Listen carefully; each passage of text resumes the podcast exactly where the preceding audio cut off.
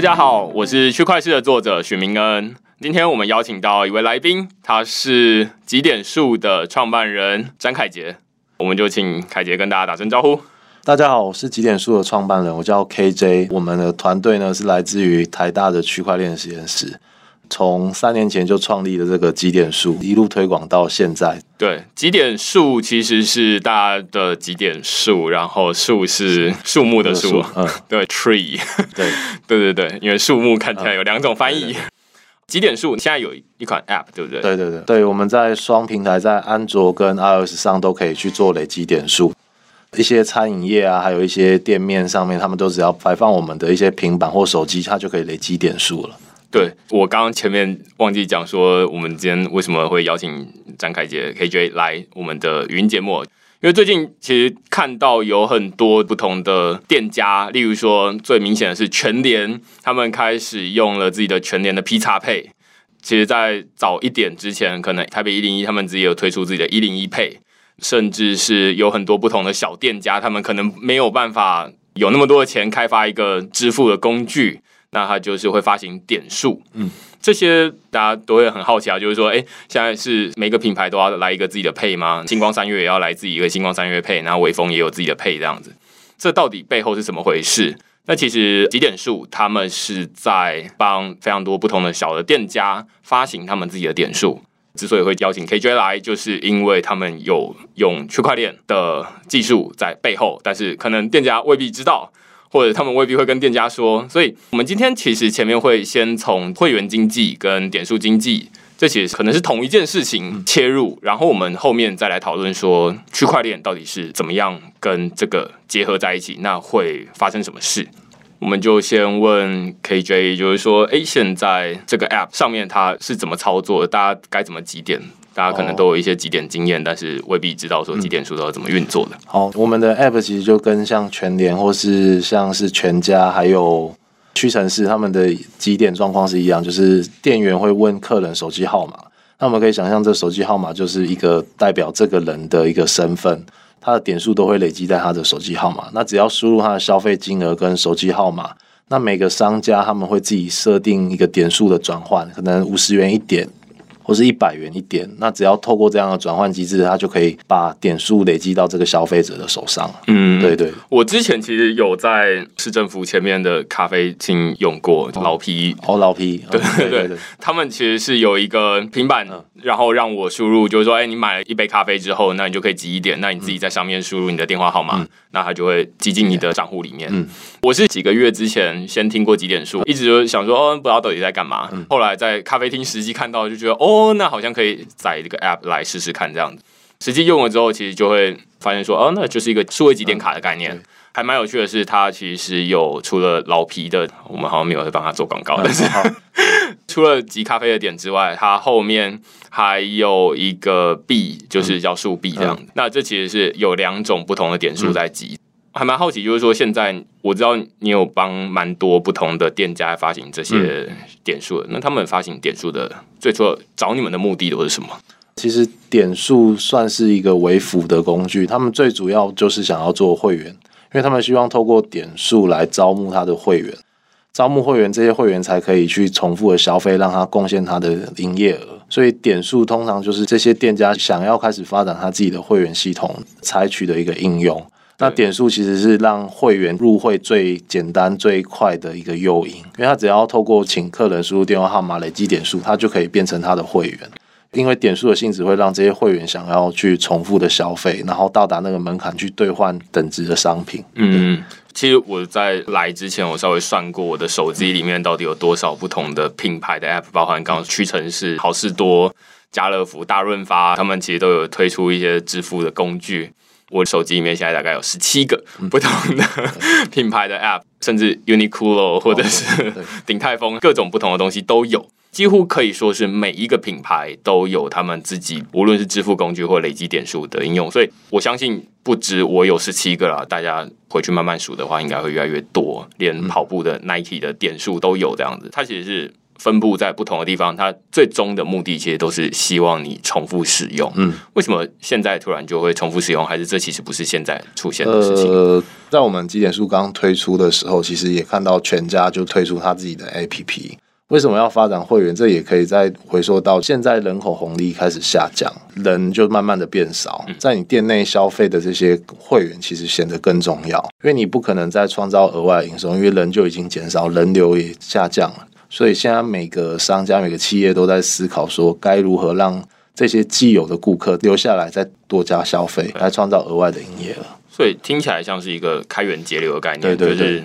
点数基本上是节流，避免。顾客流出去，对，或者是说希望他买更多东西。嗯、那开源当然是一直做的事情，就是希望有越来越多的顾客进来越好。换句话说，我们现在会员经济，或者是点数经济，或者是在区块链领域很常听到的 token economy 代币经济，都是在做同样的概念，它只是抽换了不同的名词而已。但是基本上都是想要提升这些会员的购买力，赚更多的钱，因为要获取新的用户越来越难了。那他们基本上想要建一个会员系统，会提出什么样的需求？其实就像你刚刚说，代币经济跟点数经济，这其实看起来有一定的关联性。所以，我们最早在发展这个系统的时候，对于会员系统这一块的琢磨其实没有很深。嗯，但是也是经由我们这三年来跟这些店家的交流，然后才发现说，他们其实还需要一些数据的分析，像是客人来电的次数，还有他来电的频率，然后还有年龄的一些分布。才可以去针对这些数据来去做一些优惠券的发送。嗯，像可能我发现这位客人，他原本的消费周期可能是三天，那他如果突然有一天超过一两个礼拜没有来。那这时候代表这个客人好像在流失了。那点数其实就是一个交易记录，所以我可以侦测到每个消费者他的交易频率，进而可以去发送一些优惠券提醒他说：“哎，你该回来了。”对。那只要唤醒的一个客人回来消费，那我等于是我又额外增加一些营收。嗯。对，所以其实。在店家给我们很多意见反馈内，我们就是开始在强化我们的一些顾客分析的这些内容。所以现在看起来有不同种类，像我在手机里面，除了有这些大的品牌、嗯、Uniqlo 等等的，他们有能力自己开发一个 App，自己来管理，虽然可能也做的没有很好，嗯、对对，是就是使用者体验看起来没有很好。但是另外一种是，哎，那我有点像打开一个几点卡。在这几点卡里面可以收集不同的点数，那这在过去的纸本的领域就有点像是我要收集很多不同的卡片这样子。所以现在有两种做法，可能我猜测应该是比较小的商家，他们没有能力开发自己的一个 App，所以才来找几点数。对，以我们现在的看来，就是其实过去大部分很多人在做自己品牌的 App，其实都没有到很成功，除非你的集团够大，像麦当劳，像你刚刚讲的 Uniqlo。大院子其实也做的很不错。看到之前有一家饮料，他们也做自己的 app，后来其实是有点失败的，因为你要让一个消费者去为了你这个品牌下载这个 app，注册成为会员，这个门槛其实是有点高。如果你不是重复购买性很强的这些品牌，或是你的点很多，你去做一个 app，其实大概要一两百万左右，不包含每年的维护费。这主要就是会看这些连锁企业他们评估了。因为像我们现在蛮多店，其实大概三十家到五十家规模的这些连锁店，他们其实会选择采用我们的系统，而不是自己再去做一个。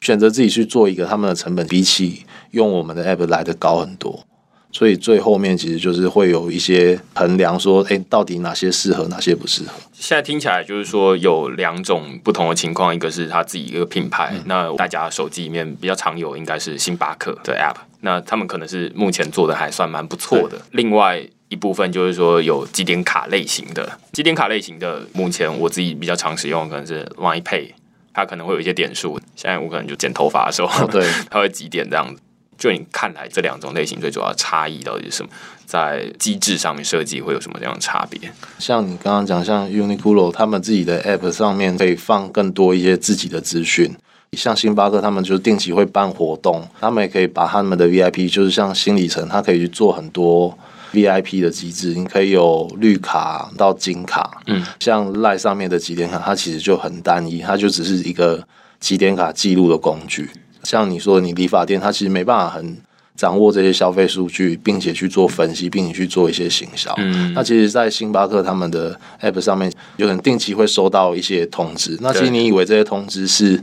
好像是他每个人全部推，对他的通知其实都有意义。像包括你消费到一定程度的时候，你会拿到一张优惠券，这些都是刺激你，让你去多做消费。就是所以其实差别就是差在最后面的行销，就是虽然都是一样几点卡的工具，但是一个是透过数据、透过一些机制来辅助你行销，创造更多的营业额；一个是只是一个记录的工具。Okay. 所以其实中间看起来很明显的差别，就是有没有去应用收集的数据。对，如果是有应用数据的话，应该它就会比较精准的投到你。但是我猜 Line 应该也会有一个很明显的问题，就是说我不知道这边收集来的数据跟那边的到底有没有相通。我可能是这边设计师他几点了，但是问题是另外一个可能是我去大院子买饮料好了，我在那边收集点数。假设大院子有用 Line，但是你刚刚说他们有用自己的 App 嘛？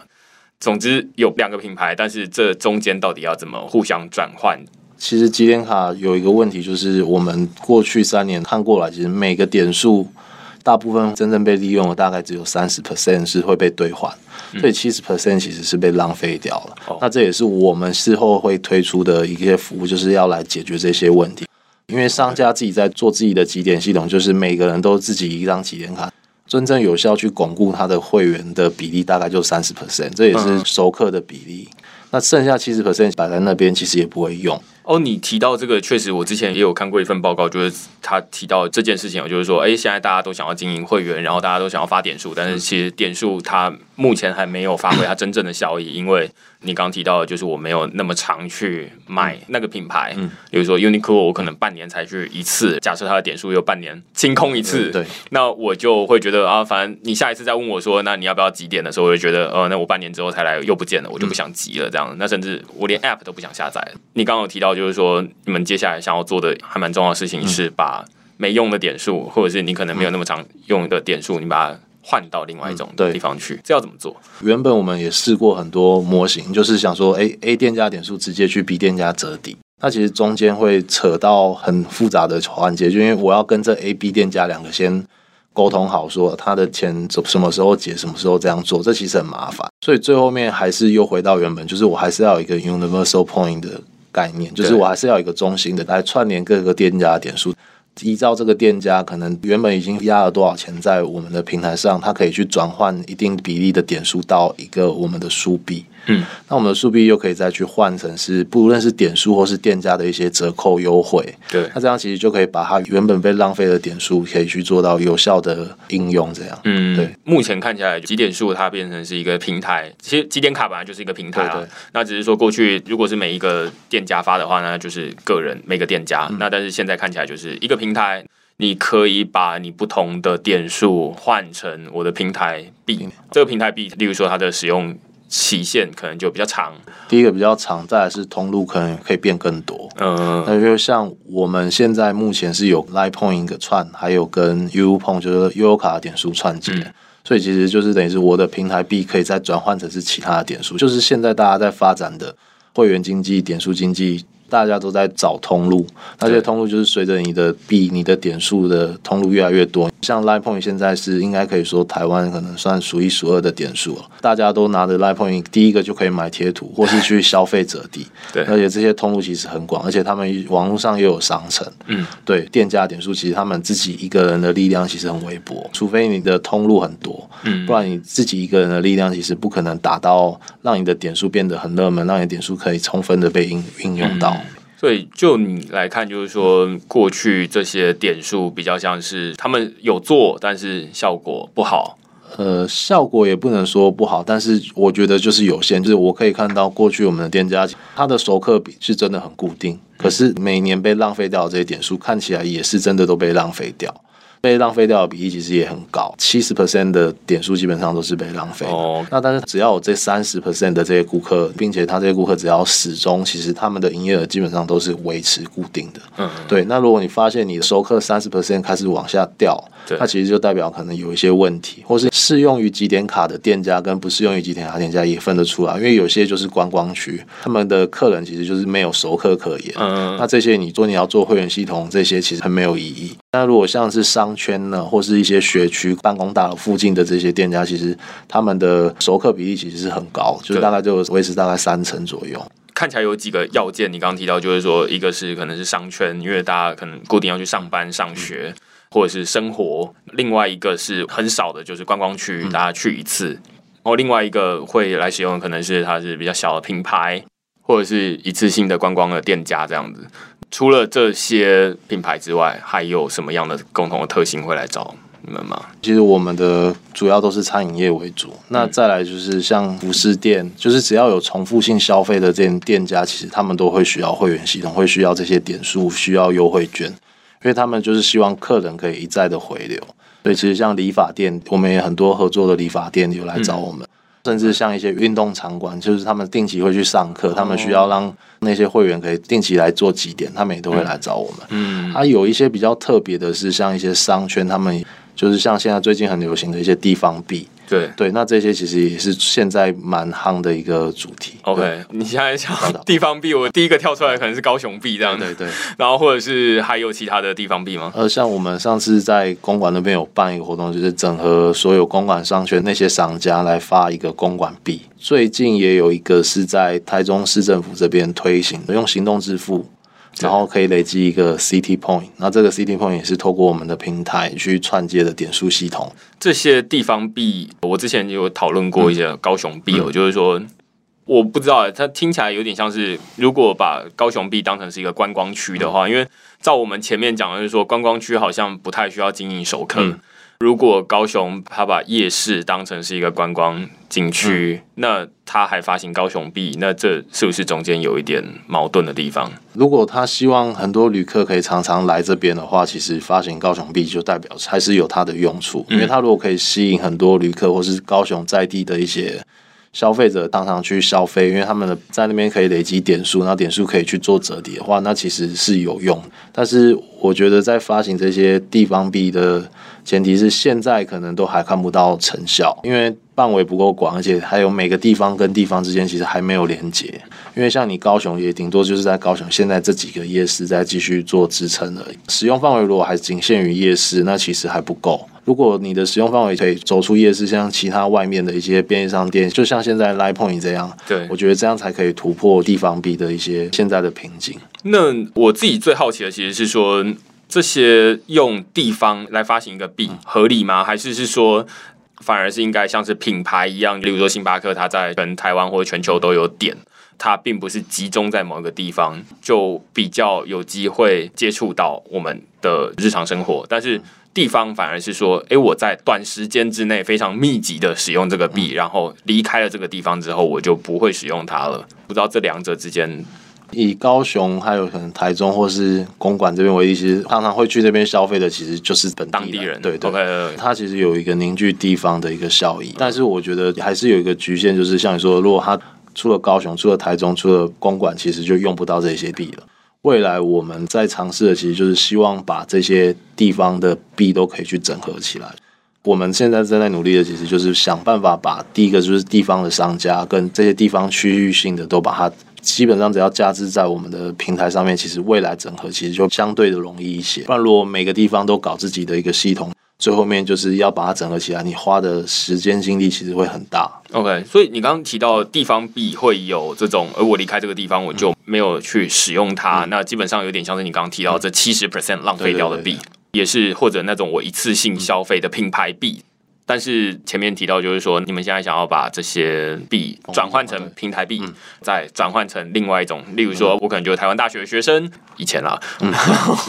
最近一直听到有人觉得我是学生，这样很奇怪。如果你住在大安区那边，你可能就比较常用公馆币，那你就全部换成公馆币，那这是你日常生活中会用到的东西。那这个就可以解决刚刚提到，无论是品牌的。不常去，或者是那个地方你不常去，嗯、你基本上都可以用这样转，对对对，所以转换的机制其实很重要。对，所以也是现在每个大型点数，他们自己在钉钉转换之之间机制，就是都希望是互通啊。嗯，因为如果你点数一味的一直往外倒，其实对于平台的点数其实是很伤的，因为它只要点数换出去，它其实要付一定的费用出去。对。对，所以其实这个转换机制就是也会有排挤的效应，嗯，所以小型的点数要去跟人家做转换，其实是很亏的。我还蛮好奇，就是说，那现在这些点数他们之所以不互通，是因为他们不愿意互通，还是他们技术做不到互通，还是这可能很麻烦之类的？呃、点数在做串接其实很麻烦，因为像我们现在串两家，像 UPON 跟 LINE Point，其实就是要花两家的成本。对，那更不用说你说，嗯，现在高雄。当初好像说嘉义也有，他们可能是同一个厂商，所以他们串起来可能相对容易。可是如果他要再跟其他地方币或是跟其他平台再串的话，其实又要花一次的时间跟精力，因为大家的平台其实基本上还有自己的伺服器架构都是完全不一样的。对，所以你每串一间，每要互通互联一间，就是其实要花很多时间。不是说他们不愿意，可能是他们有很多考量。第一个是时间成本跟一些。人力成本，那还有它达成的效益真的有这么高吗？嗯、所以最后面他们可能评估起来会觉得说，哎、欸，那这个可能就先不用做。对，那再来还有是他们的点数其实也还没有发展到这么厉害，就是说可以出去换，因为他们搞不好相对起来他们是比较弱势的点数。那弱势的点数其实在跟别人做互联互通的时候，其实会有一定的风险。我还蛮好奇，你刚刚提到小品牌的点数要跟别人互通，它其实很伤。这中间到底通常都怎么议价的？呃、坐下来谈判吗？呃，不只是议价，是可能像如果今天我只是一个小型的店家，我的点数我我只要跟他们说我可以换成 Line Point，那大家拿到我点数基本上全部都会换成是 Line Point 的，因为 Line Point 的用途还有它的通路其实更多。嗯，对，所以其实它如果没有设置一个水位，让它的点数一味的往外倒，嗯，那等于是它每发出一点，可能就现亏。一块钱或是两块钱，嗯，对，所以其实对他来讲，其实是一个很大的负担。对，这才是现在点数转换，我觉得最大的问题，其实也不只是技术，还有机制上、政策上，就是很有问题。那这要怎么解决？因为听起来好像就是说，小的品牌不愿意跟别人接，因为我接了，我等于就是啊，我把钱发出去，然后让你去折抵。所以我觉得最好的方式还是小的品牌，就可能像是一个肉粽，透过我们去把它们串起来，那由我们去。对 Line Point 或对其他大型的点数，这样做起来会是比较好的。嗯，对，就等于像是我们是串联各个小的品牌，各个一般的品牌这样，可能是会比较好的方式。OK，所以听起来，如果你们要去跟 Line 串接，或者是跟 UUPON 串，嗯，他们其实是不太怕的，因为他们平台很大，通路很多，所以可以觉得说，哎，你的点数可能最终都会变成来补助我的商家这样子，是，那很棒。反而是小的店家，他会比较多的顾虑，就是说，那我发出去的钱就浪费了，嗯，那没有回来，他反而是去滋润别人的商业。所以，一个很简单的办法是用一个平台把这些串起来之后，我们体量够大，然后来跟其他的平台是抗衡。我还蛮好奇，就是说，当初在像是跟 Line 他们串接，那他们当然是很开心。照目前刚刚讲起来，那除了这个之外，他们有什么顾虑吗？他们现在大家都是希望它的通路可以更广，可以看到像 UPON 跟 Line 他们的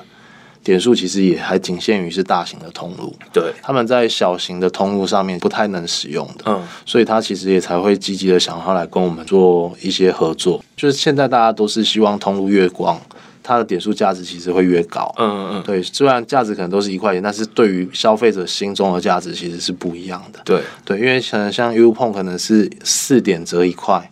但是可能很多人，我身身上有几百点，在我眼中，他这些点数根本不值那些钱，因为他用的地方太少。大家都是积极的在拓展他们的通路，那他通路只要越多，其实消费者对于他的这个品牌认同其实更高。嗯，我就可能更加会想要用 Line Pay，我 Line Pay 用完的累积回馈的 Line Point 点数，可能一点对我来说，其实他可能就超过那一点，因为我到处都可以用。对，所以其实他们那时候想要来合作，有部分原因就是因为我们的。通路其实是可以弥补他们现在就是这些比较大型机构他们的点数可以用，但是他们中小型的店家一些品牌，它其实都没办法使用。看起来是一个互补的作用。那另外一个是目前看起来可以把台面上的点数分为两种层次，一种是店家的品牌的点数，嗯，那另外一个是平台的点数是。目前平台的点数，我们刚刚提到，其实目前就有三个，就会包含集点数，然后 Line 跟 UPON，嗯，其实还有 Happy Go 等等。呃，对，Happy Go 其实也算是蛮大型的点数，但现在也可以看到，网络上电商其实也积极的在发自己的点数、自己的币。你像乐天、东森，然后最近是某某也要发，雅虎好像也有自己的点数了。对对，所以其实是每个网站、每个电商平台、每个购物网，其实他们都是想要积极的在做这个点数会员这一块，因为透过点数才可以黏住他的会员。对，除非他不想要知道你是谁，对，就对，好像也想不出来是什么情境，对，不想其实大家都会想要，都很在意会员啊。对，除非我只是看到说，哦，今天有一千人来，但是问我谁，我不知道，我不想知道。最近好像连苹果好像也开始要做会员制，苹果新闻好像也是要会员制才可以进去，对对对，十块钱之类的。所以现在看起来有非常多不同的会员经济在这里面，就还蛮好奇，就是说我们现在终于都进到区块链这部分，区块链跟这个有什么样的关联？我最重视的还是互联互通啊，因为其实，在做平台会员之间的整合，或是点数之间的共通，其实花的成本其实很大。对，那如果有一个平台是可以把这些去做整合的话，就是我们所向往，让这些点数交换还有点数流通可以更加容易。对，我觉得这是区块链在。会员点数经济上是一个很重要的地方，因为其实也看到现在蛮多平台，这也就是像你说，它发币，那么如果只要像发的是 ERC 二十的 token，对，它其实这个 token 基本上就是可以互通了，根本不需要跟你说，呃，我们来做一下系统串接，我们直接钱包就可以互相串联了，我花的成本其实就更低，我们所需要谈的成本就只有我们之间对价关系，说，哎，你的平台的币来我这边折抵的金额是怎么算，那只要做这样就好了。我觉得你从这个角度来看，例如说以太坊这个区块链里面有分以太币，还有 ERC 二十的这些数十万种不同的代币，它其实就跟刚刚提到平台币、品牌币其实是一样的概念。数币就有点像是以太币这样，就是它在不同的商家里面互相流通，但是这些每一个不同的 ERC 二十的代币，它基本上就是最后都可以换成以太币这样。对对对。以太坊这个区块链，它其实就是收集点数的这个平台。嗯，你可以稍微跟我们解释一下，就是说，如果有用区块链做点数互联互通，会比传统的系统更容易一些。嗯，可以稍微解释一下，这到底是差别在哪里吗？传统的系统点数在跟点数之间，只要做交换、做连接的时候，就是第一个就是我要去跟对方公司。做系统上 API 的文件，就是要去做串接。嗯、其实，在串接这一块花的时间少一点，可能一个月；对，那多一点，可能跑一些测试流程什么，可能就要花到两三个月。对，那只是现市面上有这么多点数，像可能电商上面的点数要跟我们系统来做串接，其实我们又需要再去做串联一次，所以花的成本就是每一家 n 乘以 n 减一吧。如果这个平台上。对吧？这个平台上有 N 家，每家都要可以互相连通的话，就是必须要每家两两互联。假设像现在比较有名的就是密银，还有一些交易所，他们币，他们其实如果都是 ERC 二零，如果让他们币之后是希望可以流通，可以互相去做交换的话，其实他们只要大家都在同一个平台上，其实也不太需要串联，因为大家就是都是 ERC 二十 token。对对对，对，其实就只要讲好说我们这边。怎样跟你做月结？怎样跟你做拆账？这样就好了。对对，所以像我们现在跟密营其实也有这样做。极点数跟密营这之间到底怎么合作？就是密营的币可以来我们的 App 里面直接做折抵消费，就来我们的一些商家。哦、同样就是这些商家要去接受这些密银币。可是，在虚拟货币的折抵支付这一块，其实现在还是有很多挑战呢、啊。对，就是店家听到可能就会先怕了。这个还是正在推广当中，所以如果使用者他用密银去买东西，就例如说买咖啡做折抵好了，统一是由我们去对店家，然后我们再去对密银，这样。你们是介于密银跟店家之间，对对对。一般的使用者他持有密银在你们的平台上面想要做折抵，嗯、那店家他会收到的是。密银币还是其实是由我们收到，但是我们这边会有记录跟店家讲说要给他多少钱。现在对于这些店家来讲，其实还太早，就是你让他的钱包上面跑出密银币，其实这个是太不切实际了。对，对，就是现在虚拟货币在做支付，其实还有一个还蛮远的距离。目前看起来，我们前半段很大一部分在讲的是从使用者的角度出发，嗯、就是为什么需要有会员经济，然后为什么要有点数。讲完使用者，大家都理解说，嗯、哦，我们现在其实都要有点数。那但是为什么不用现在的系统就好？嗯、大家就觉得，哎，现在系统不是做做好好的吗？那你不是就两种点数互相串接就好？那、嗯、你们工程师后面慢慢的串就好了。哦、但是会发现，哎，串一个店家可能就要两三个月，嗯，串两个店家就要 更多这样子。其实大家可能会怀疑说，哎，现在用区块链跟不用区块链好像差不多，可是。长期以来看，还有我随着区块链的发展来看，现在用区块链会比起未来才改，或是我现在先花一堆时间就做系统串接来的好。尤其在这一两年，可以看到很多平台、很多 App 其实都开始在发自己的币了。那只要像他可能发 ERC 二十 token 的币，那其实在未来的串接性其实就很容易。嗯，只要我们的公司跟公司之间谈好说，哎，我们要怎么去做交换，那这样就结束了。比起原本的方式来的很简单。所以其实现在，如果我们还看到一些品牌，它在发行自己的币，嗯。或者是点数，嗯、但是它后面其实是没有使用区块链的。换、嗯、句话说，它倒不是说现在就会面临什么问题，而是只是未来它要跟别人串接的时候，这是非常麻烦的事情。当然，麻烦的也不会是到使用者，是。而是你公司的后面的工程师就会觉得，嗯，心里很干这样，是，是、啊、但是基本上还是可以解决的，只是后面串接的复杂度。那这就大概可以往回推到去年，为什么 Line 它要用区块链来发行一个自己的虚拟货币 Link 点数？因为他们我自己觉得他们现在已经用了，例如说点数，然后也有收集点数的平台，这种集点卡，他们肯定是第一个遇到，就是哎，那你又要收集点数，而且不同的点数会有不同的规则，不同的商家会有不同的规则，那就会很麻烦，点数能不能互相转换的问题，这样子。对。我觉得 Line 他们的 Link 这边，其实他们最主要跟集点卡这块可能还没有那么有关。他们主要应该是在他们 Line 生活圈，还有一些购物，还有一些支付上的情境，他会蛮需要用这个 Link。他的 Link 是希望取代 Line Point 的一种点数，嗯，对。然后他希望用这个 Link 可以开始串联他们自己的生态系，因为他们的集点卡，我自己在看，其实没有设计到。像你说多少点换什么东西，他们其实这些其实他们没有把它做成是一个数据转换，嗯，就等于是他本身只是做一个小工具，让这些 Line 上面的这些官方账号使用而已。所以我自己会觉得，目前看起来啊，都是从工程师的角度会可以看得出来区块链跟传统的点数系统的差异哦，而且是扩展性的问题，而不是现在就是哎你用了就可以马上看得出来好坏。这种兑换在前面已经有提到，就是说兑换在未来显然是越来越重要的，嗯、要不然肯定会有百分之七十的点数是浪费掉的。嗯嗯、回头来看，现在看起来这是对于集点数来说也是一个未来的功能，嗯、对吗？好像现在也都只能现在都是单一，因为现在我们在做的事情就还是希望店家数要越多，因为如果我在店家数没有到一个像全家、Seven，他们大概都是三四千家左右的规模。对，他们在推这些点数经济的时候，才是真的有效。嗯，那如果我们店家可能如果还是几百家在推这件事情，其实看也看不到效果，可能有人在用。所以其实我们在过去这三年其实很积极的，都是在往店家拓展，还有一些地方上拓展。最近其实应该会打算就是会推出像点数交换，因为其实我们的品牌越越来越多了。对对。哦，我觉得这个很有趣，就是这个是跟呃区块链新创跟传统的大企业会面临的两种完全不同的问题。传统的大企业它有很多的通路，很多不同品牌在上面，也有很多使用者。那但是新创刚做出来，我们就是诶，他们有点数，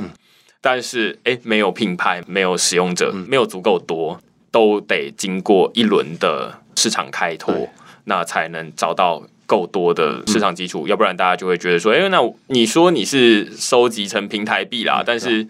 在我的生活圈里面，它还是只有一家店家这样子。是，刚刚又有提到，就是说在几点数的数币跟 Line Points 跟 U Point 又可以互相串接，换句话说是平台跟平台之间的串接。你们。之间又会怎么去衡量那个点数的兑换？对对方来说，他们每个点数都有一定的价值。像我刚刚说，U Point 是四点这一块，对，然后 Line Point 是一点一点这一块，对。那其实就只要定定好每个点的基础，其实我们就可以跟他直接做好财账。就尽管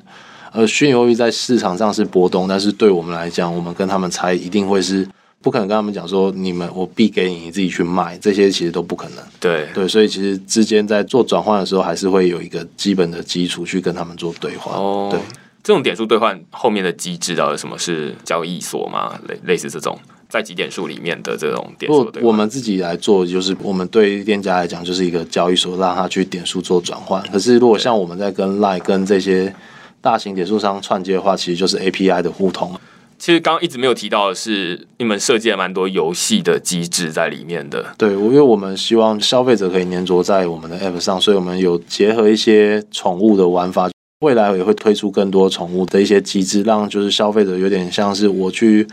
雷点的时候，我同时又可以去做一些游戏，每天会开启 App 这样。